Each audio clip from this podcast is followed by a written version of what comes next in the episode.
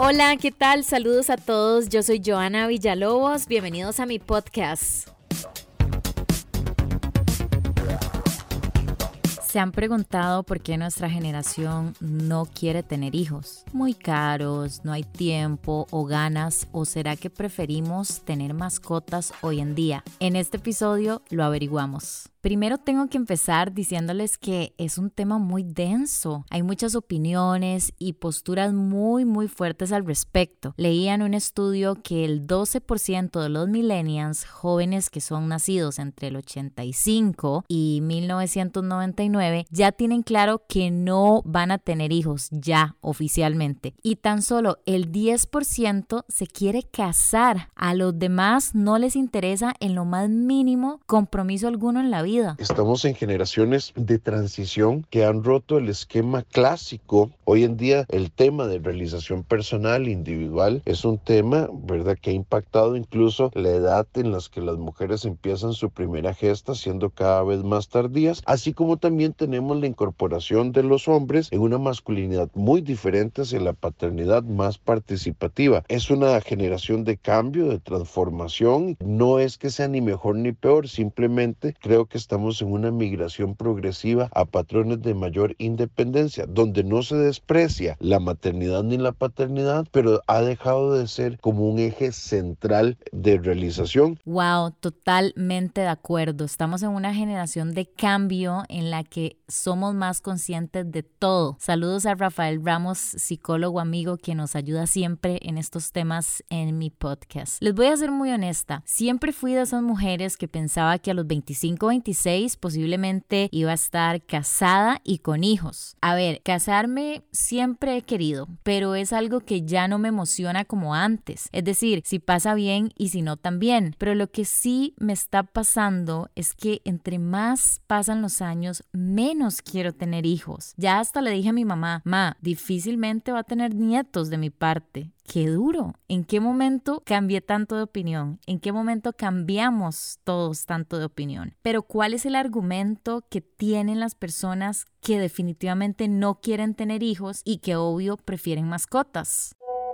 Bueno, yo prefiero los perros sobre los hijos porque uno, el mantenimiento es mucho más económico, no tienes que preocuparte por mandar al perro a la escuela y al colegio y cambiarle la ropa todos los meses y porque también los hijos son más emocionales, por ende a veces los hijos están de buen humor y a veces no, mientras el perro siempre se mantiene con la cola moviéndote y te recibe muy feliz.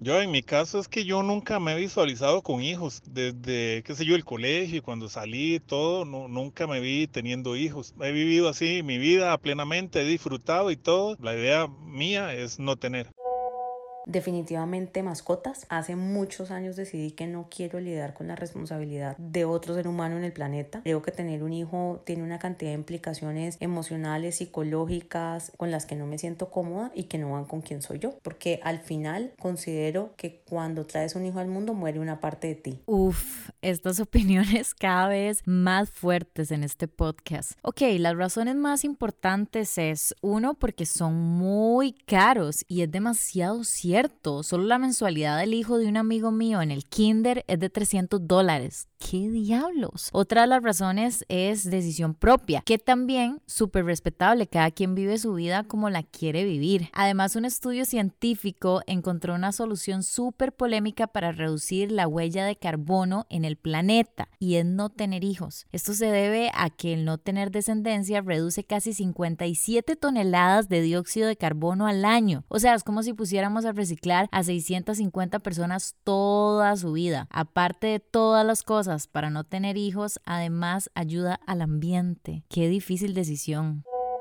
Yo soy Team Mascotas. Yo tengo 33 años. Desde que tenía 15 estuve convencida y aún lo estoy de que mm, no quiero tener hijos. No siento que me hagan falta, no siento esa necesidad. Hay mil cosas y mil razones del por qué, pero una de esas muy fuerte de mi libertad, mi independencia, ser mil cosas. Yo sé que algunas personas me pueden decir, pero yo tengo hijos y puedo hacer mil cosas.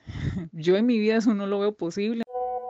Parecer en comparación el tema de las mascotas, un hijo es mucho más complicado, ya que uno no sabe en qué momento está preparado para dar realmente la educación que un niño merece. A uno lo que le preocupa es eso, no, que no tenga una buena educación o uno no esté preparado y vaya a tomar malos pasos. Sí, qué importante criar bien a un hijo hoy en día. Me impresiona demasiado que nadie haya mencionado el cambio físico. Al chile el daño en el cuerpo de nosotras las mujeres es muy, muy grande. Y no me vengan con eso de que el cuerpo de la mujer está hecho para parir. Yo al chile no coincido como una cabeza, hombros y cuerpo logren salir de mi vagina. O sea, me muero. Al menos hay cesárea. Pero mi mayor miedo, chicos, sin duda alguna lo confieso, es parir. Pero ¿qué dicen los que son jóvenes y ya tienen hijos? ¿Qué consejo nos dan o qué consejo le dan a todos esos que dicen, bueno, yo sí quiero? Me cambió la vida para mil mejor. Yo lo recomendaría para las personas que se sientan que quieren evolucionar, pero no lo tomen a la ligera, porque sí es una responsabilidad no solo económica, sino moral, porque hay que hacer de nuestros hijos personas de bien y con ética y empatía por las demás personas. Y bueno, es divertidísimo, y las prioridades sí cambian.